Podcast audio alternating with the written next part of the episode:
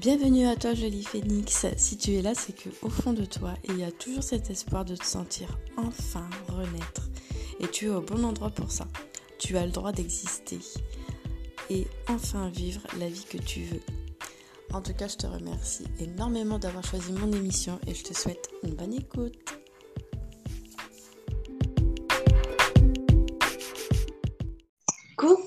On se retrouve aujourd'hui pour un nouvel épisode de l'inceste, la reconstruction via la spiritualité. Et aujourd'hui, on va échanger sur le, sujet de la culpabilité, la culpabilité qui peut, y avoir chez les victimes au moment de la révélation des faits. Et aujourd'hui, c'est avec euh, Mélanie qu'on va discuter de tout ça. Donc voilà, elle va vous expliquer comment elle, elle est sortie bah, de ce sentiment de culpabilité. Te laisse te présenter, Mélanie. Bonjour. En tout cas, merci. Hein, merci, euh, bah, merci d'avoir voulu faire le podcast avec moi. Ça, ça me fait trop plaisir. Il euh, n'y a pas de souci.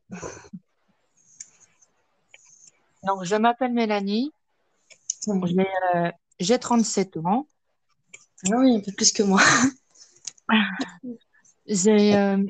J'ai nié longtemps les faits oui. Qui s'étaient passés, puisque euh, j'ai toujours, toujours cru que c'était c'était de ma faute. parce qu'en en fait, ça a démarré sur le fait que je me découvrais étant, étant jeune. J'avais j'avais 11-12 ans. À, cet âge-là, les hormones travaillent en fait. Mais oui, c'est normal, oui. Et euh, donc, euh, comme, euh, comme je suppose beaucoup de personnes qui le nient à peut-être à l'heure actuelle, je, je me masturbais en fait. Oui, j'ai j'ai voulu voir la sensation que ça faisait avec la main d'un homme. Mm. Et je me suis glissée du coup dans le lit de mon beau-père et de ma mère. Mm. Où, du coup, j'ai pris sa main pour faire pour euh, faire ce que je faisais habituellement toute seule. Et de là, ça a commencé. Euh, il avait, il m'avait dit qu'il avait fait semblant de dormir à ce moment-là. Bah voilà. Il m'a dit, plus tard. Et, euh, ça, et il m'a fait aussi comprendre que c'était normal, que c'était à lui de, de m'apprendre les choses comme ça. Bah en fait, il a un petit peu profité. Voilà, c'est Il n'y avait pas de souci. Euh, et euh, du coup, pour moi, euh, bah, ne sachant pas que c'était pas normal, bah, j'ai continué et ça allait, ça allait de plus en plus loin. Jusque, vers mes, jusque vers mes 15 ans et les, les premières pénétrations avec, son, avec son pénis, en fait. Et ça a commencé en anal parce que j'avais peur. Ouais. Et je voulais me garder pour mon petit copain à l'origine. Et il a fini par me convaincre en me disant que ça faisait mal, que je risquais d'avoir euh, que de saigner, que, euh, et que c'était mieux de le faire avec quelqu'un qu'on connaissait bien. Donc, euh, donc ma première fois, c'est avec lui que ça s'est passé. mais je me suis pas sentie à l'aise non plus.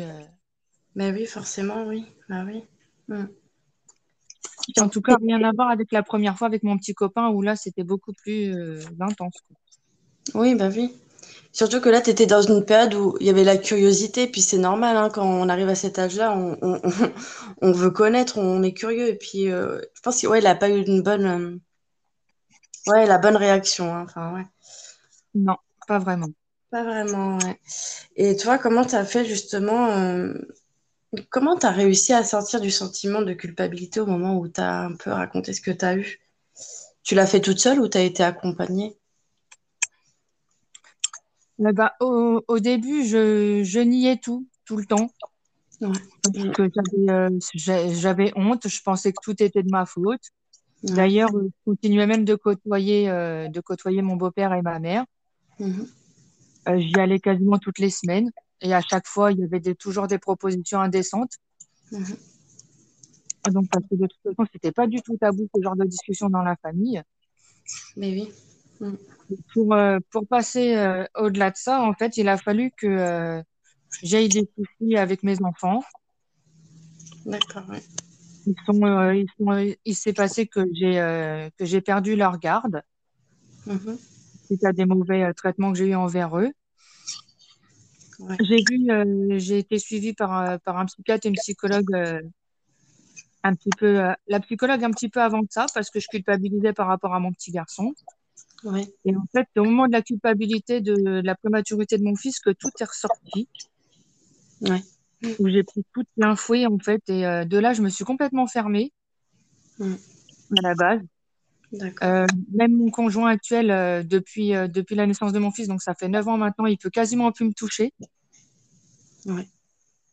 J'arrive plus du tout à avoir le plaisir que j'avais avant avec, avec les hommes parce que je me sens, bah, je me sens pas, je me sens sale en fait Tu te sens sale. Bah oui, je comprends. hein, d'avoir fait, ça et, euh, Mm.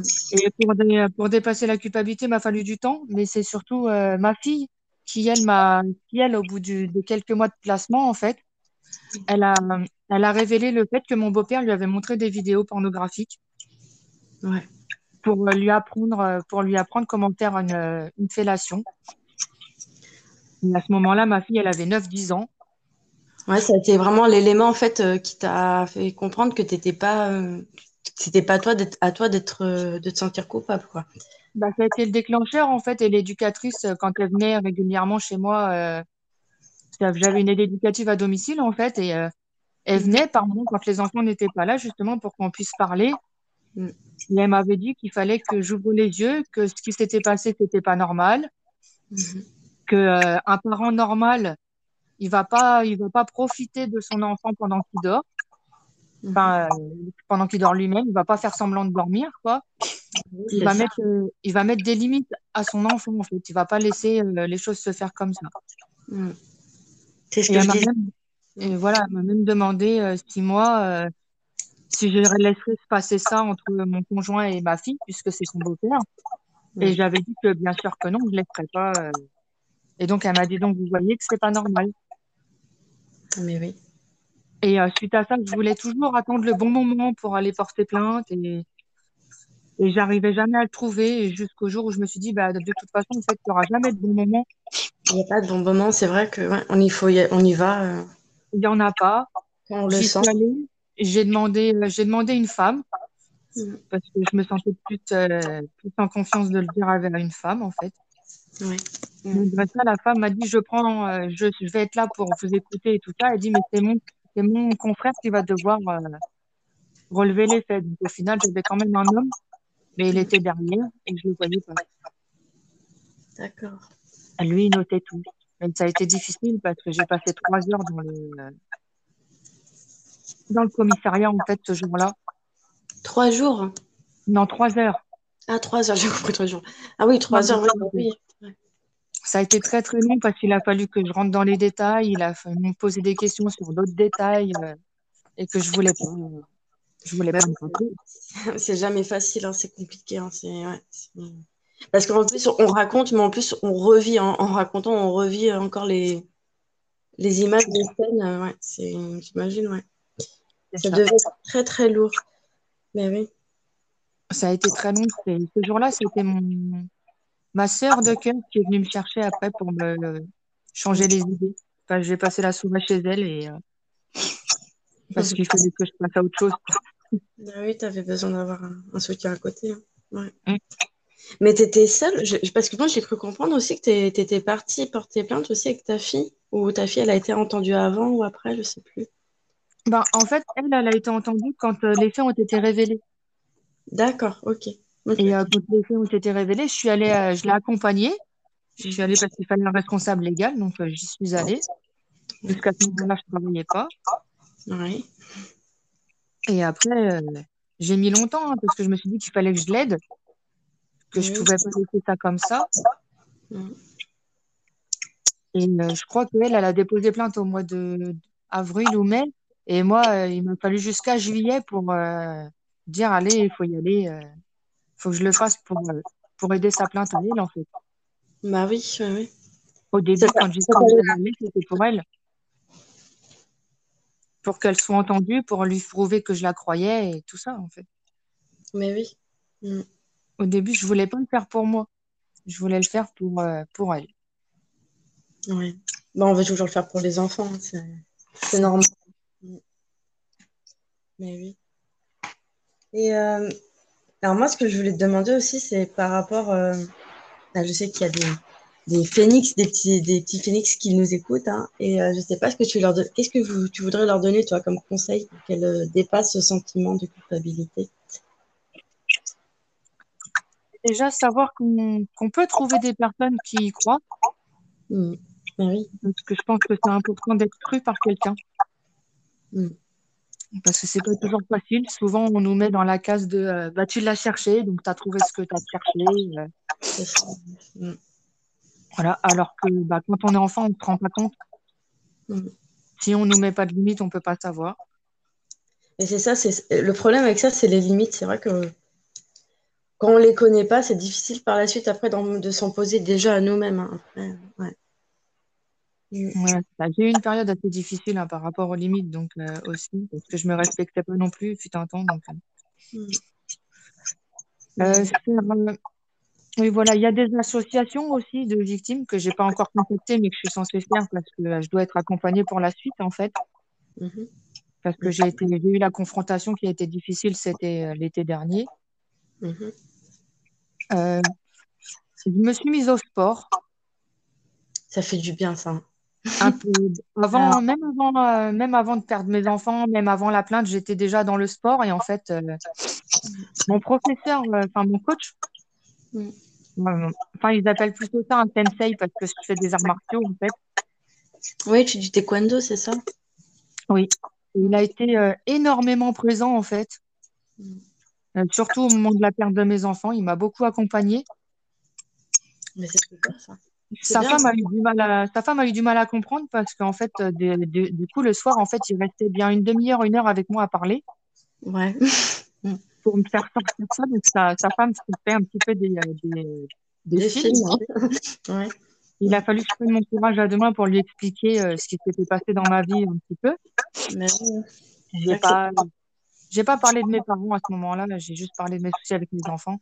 Et elle m'a dit, bah, tu me rassures parce que j'avais peur qu'il se passe autre chose avec, euh, Ouais, ah bah bah, avec mon mari. Quoi. C'est normal. J'ai dit, bah, pas du tout parce qu'il m'intéresse pas. Quoi. Il m'aide juste à me sentir bien, en fait. Mais moi, je trouve ça bien parce que c'est- c'était ton prof de, de, de taekwondo, c'est ça? Oui. Et d'un côté, bah, tu vas un peu aussi raconter ce que tu as eu. Et ça, je trouve ça bien parce qu'en même temps, eh ben, il n'y avait pas que l'aspect euh, de voilà, te défendre, mais il y avait aussi le côté, un il y avait comme un suivi aussi psychologique avec Ouais. pense. Je n'ai pas parlé de ce qui s'est passé avec mon beau-père, hein. mais euh, parce qu'il a été, il m'a accompagné surtout pour mes enfants, en fait, parce que c'est un, père- c'est un père, Ouais. et euh, il pouvait comprendre ça. C'est vrai que parler de ça à un homme, j'aurais pas, je pourrais pas. Ouais, c'est vrai que c'est ouais, c'est compliqué, un homme, c'est pas. Euh, les seules personnes au jour d'aujourd'hui qui savent ce qui s'est passé, c'est euh, bah, celle que je considère comme ma sœur, Ouais. et mon conjoint et mon ex-mari. Ok. Voilà. Et puis bah, ma fille, puisque euh, il a fallu que je l'accompagne dans, ce- dans sa démarche aussi. donc, euh. Mais Et après le sport, j'ai trouvé du travail et ça, ça m'a beaucoup aidé aussi. Ah oui, moi je me rends compte de ça parce que moi pendant un petit moment, c'est vrai que je faisais aussi, euh, j'allais à la salle, mais je me rendais compte que ça me faisait du bien au niveau mental, hein, pas physiquement, mais c'est vrai que ça fait du bien hein, le, le sport. Bah, ça libère en fait. Ça libère, ouais. C'est un petit peu euh, comme, euh, comme mon professeur il me faisait souvent faire. euh, on a un sac de frappe en fait. Ouais. Et il y avait des, il y avait des soirs que j'arrivais dans des états seconds en fait. Il voyait que c'était euh, ouais, c'était pas bon quoi. Et il me disait, vas-y, bah, donne tout ce que tu as dans le sac en fait. Mm. Et je, et je partageais ma rage et, euh, et je finissais par pleurer, par, euh, Ouais. je sortais tout ce que je pouvais sortir. Je, j'ai, j'ai haï des gens, je me suis haï moi-même parce que euh, je me suis dit, c'est pas possible de faire subir ça à ces enfants, en fait. Ouais. Ça a été, euh, ça a été vraiment très difficile, ce passage-là. T'avais du mal à te pardonner à toi-même aussi, ouais, par rapport à tes enfants. ouais. Par Ouais. rapport à mes enfants, je pense que c'est pas fini, hein. J'ai encore de la culpabilité, même si mes enfants m'ont pardonné parce que j'en ai parlé avec eux, bah, dernièrement, j'ai eu la chance de les avoir ce week-end avec moi. Mhm. Elle m'a dit, t'inquiète pas, maman, on t'en veut pas. Et parce que moi, ma, ma hantise, c'est qu'ils ils aient peur que je les aie abandonnés, en fait. Mais oui, c'est ça, hein, c'est ce que j'y pensais aussi à ça. Je me disais, ah, peut-être que ils vont avoir ce sentiment d'abandon alors que pas du tout. Enfin, ouais, je pense que c'était surtout pour les protéger. hein. Bah, ma fille m'a dit, hein, maman, on est, euh, on est des guerrières en fait. Euh, C'est exactement ce que je ressens depuis que je t'écoute depuis tout à l'heure. J'ai envie de dire, mais vous êtes des guerriers tous, en fait. hein. Mm. voilà, elle a, elle a 14 ans, elle va avoir bientôt 15 ans et elle a compris des choses euh, énormes. Mm. Elle m'a aussi fait comprendre que, euh, parce que depuis du coup, depuis toute cette histoire, j'ai coupé les ponts avec mes parents. Ouais. C'est assez difficile pour moi parce que je voulais, euh, j'ai toujours essayé d'avoir l'affection de ma mère qui ne m'en a jamais donné en fait. Ouais. Donc, euh, ça a toujours été un truc, euh, un truc dur. Ouais. Que du coup, j'ai, du coup, j'ai plus personne en fait. Mm. Tout, tout ce que, tout ce qui me reste entre guillemets, c'est euh, mon homme, mes enfants et éventuellement ma belle-sœur qui au jour d'aujourd'hui apparemment est plus ouverte envers moi, qui connaît, euh, qui connaît un peu euh, mon histoire. Mm. Et peut-être qu'un jour j'arriverai à parler avec elle, je ne sais pas. Bah, en fait, tu, tu, je sais pas si tu t'en rends compte, mais tu t'es créé ta propre famille au final. Même si tu as coupé avec euh, les, ta famille de sang, tu t'es créé euh, ton petit cocon, en fait. Tu vois? Ça, un- je pense que c'est le plus important pour toi, en fait. C'est les personnes qui sont primordiales à mon équilibre en fait actuel. C'est ça. Mm. Et euh, même, euh, même mon amie qui a de gros soucis euh, psychologiques, elle me dit, euh, avec tout ce que tu as vécu toi et le peu que je vis moi, elle dit, j'ai l'impression que ce que je vis moi, c'est rien. Je dis non, c'est pas rien. Je dis, on réagit tous différemment. en fait. Bah. Ouais. On peut pas avoir tous la même réaction face aux choses. Ah bah, la J'ai souffrance, envie de dire la euh, énormes et je me dis que ce que j'ai vécu, c'est rien. Mais oui. Mais, mais c'est quand même quelque chose parce que c'est pas normal en fait. Ouais. On n'est pas censé vivre ces choses-là en étant enfant et euh, même encore plus petit, c'est pas normal. en fait. Non. Donc toi, ce que tu pourrais dire euh, aux personnes qui nous écoutent, c'est de s'entourer de bah, des bonnes personnes, c'est ça? Oui, de se faire confiance à soi-même, de, de, de quand on sent la personne, qu'on se dit que c'est une bonne personne, que l'on peut euh, finir par, euh, par se confier, Ouais. mais de, se protéger quand même parce que c'est pas, euh, c'est pas anodin en fait. Et tout le monde peut ne pas croire à ça. en fait. Tout le monde ne peut pas croire ça, c'est sûr, hein, parce que c'est vrai que, tu vois, moi aussi en étant victime, j'ai entendu pas mal d'histoires et c'est vrai qu'il y a beaucoup de filles aussi. Je- je- c'est vrai que ça fait, j'ai mal à le dire, mais il y en a qui, qui, qui inventent, hein, qui inventent. Et, et d'autres, non, on peut le sentir, ce- ces choses-là. On peut les, sentir hein, quand on, on ment pas. hein. En fait, moi, cette, euh, de, ce, de tout ça, j'en ai tiré une certaine, euh, une certaine qualité parce que du coup, je suis très empathique Mais oui. Mm. et je peux très bien savoir si quelqu'un euh, m'invente une histoire ou euh, on me dit la vérité, comme je peux ressentir la douleur, la joie des personnes, même à distance limite. hein. Ouais. Ma copine, elle a été hospitalisée en psychiatrie il n'y a pas très longtemps et, euh, Ouais. et je ressentais si elle allait bien ou si elle allait pas bien en fait. Mm. C'est Et une belle justement, chose. Mm. j'ai eu un, j'ai eu un, j'ai un, un pote, hein, parce que c'est un pote à mon homme, Mm. que on n'avait pas de nouvelles et je me suis dit c'est bizarre, il s'est passé quelque chose. J'y envoie un message, j'y demande, euh, j'y demande s'il est mort parce que c'est euh, une blague euh, à la con. Et lui, il m'envoie non, j'ai eu un accident de voiture. Ah oui, ouais. Ah oui, Je d'accord. savais qu'il s'était passé quelque chose, quoi. C'est euh, c'est un truc de fou. Je, je les, je suis pas au quotidien avec eux, mais je le sais, je le sens en fait. Ok. En, en fait, tu es intuitive. Tu, tu ressens les choses. C'est ça. hein Ah oui, bah après, j'ai fait beaucoup de. euh, j'ai discuté avec plusieurs personnes sur les, sur les dons en fait qu'on peut avoir. Et j'ai autant une, une fille qui m'a dit que euh, voilà, j'avais des dons d'un peu de. Comment ils appellent ça là? De médiumnité. Voilà, c'est ça. Il y a des dons de médium et j'ai une autre, une autre fille qui m'a dit que j'avais des dons de magnétisme aussi en fait. Ah bah tiens. Ça en m'étonne fait, le truc, c'est qu'on peut guérir les gens sans, euh, Mm. sans médicaments, sans rien. Et euh, je me suis rendu compte que j'avais cette faculté sur ma copine, en fait. Mm. Ben oui.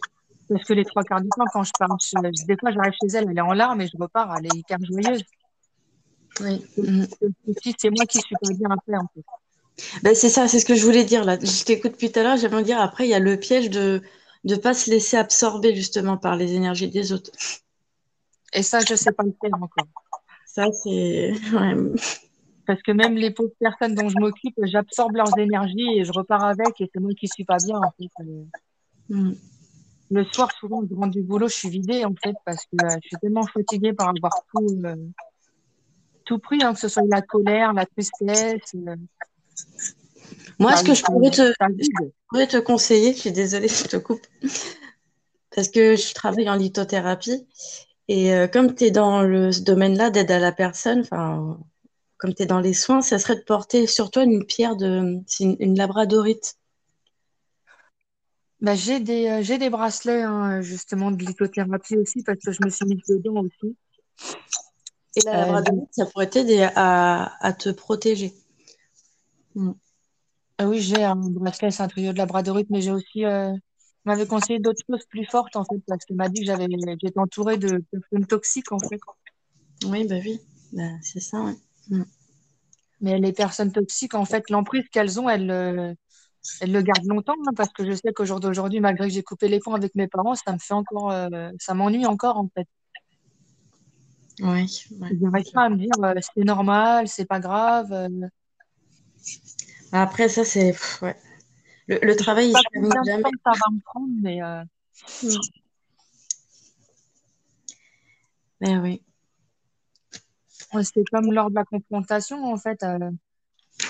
Euh, mon beau-père, il est allé dire qu'il était désolé euh, que, que je ne sois pas bien au jour d'aujourd'hui. Et j'ai presque eu pitié de lui, en fait. Ah, bah oui, bah tiens. Je me suis dit, mais, euh, mais pourquoi je fais ça pourquoi je leur fais subir ça alors que voilà, j'ai fait ma vie et tout ça? Ouais, mais il y a un besoin de rétablir les choses, je pense. Et ma fille, elle m'a dit, moi, j'attends qu'une chose, c'est qu'il soit puni. Oui, voilà, de retrouver une, de trouver une, reconnaissance.